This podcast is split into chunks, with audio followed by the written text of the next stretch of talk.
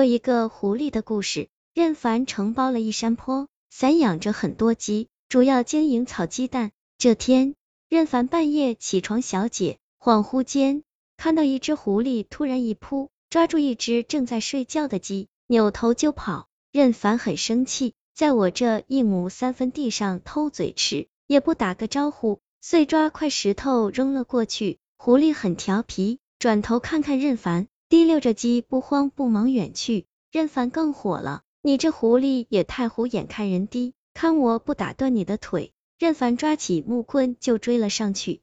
月光皎洁，狐狸跑跑停停，或快或慢，总和任凡保持十几米远近。追了足有五里地，狐狸身体转了一道弯，挤进一道斑驳的大木门，里面是一座多年无人居住的大宅院。门吱扭一声，被关了个严实。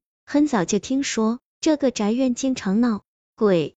其建筑时间应该有几百年了，多少年来就是无人居住。任凡胆儿很大，从门缝直往里瞅，只见连串的屋子里灯光明亮，人影摇动，高谈声时时传入耳中。既然有人，我就敲门，要回我的鸡。一位古装小童打开门，任凡说明来意，小童将任凡领进屋，来见白须老人。老人说，既然他说狐狸跑进了咱家。咱就得负责任，快给小哥赔银子，再请去吃点便饭。小童领着任凡穿过长长的走廊，路过很多间屋子，每间屋子都坐着人，有老有少，有男有女，下棋的、画画的、交谈的，很是自然。他俩穿过一道大厅，很像学生的大教室，一位白衣白胡子的老人正在讲道，下面坐着几十位学生。正专心致志听老人讲道，任凡听到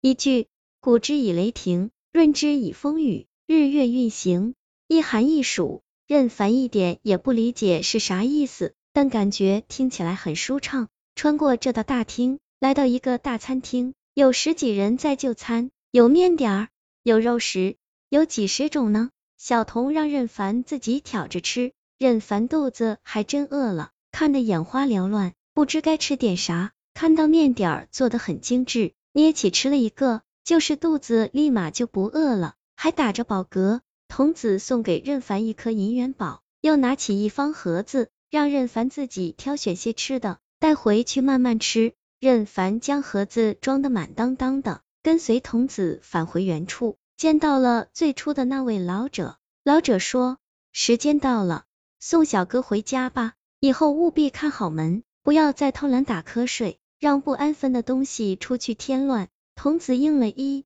声，将任凡送出了宅院。告别时，任凡问童子：“你叫啥名？”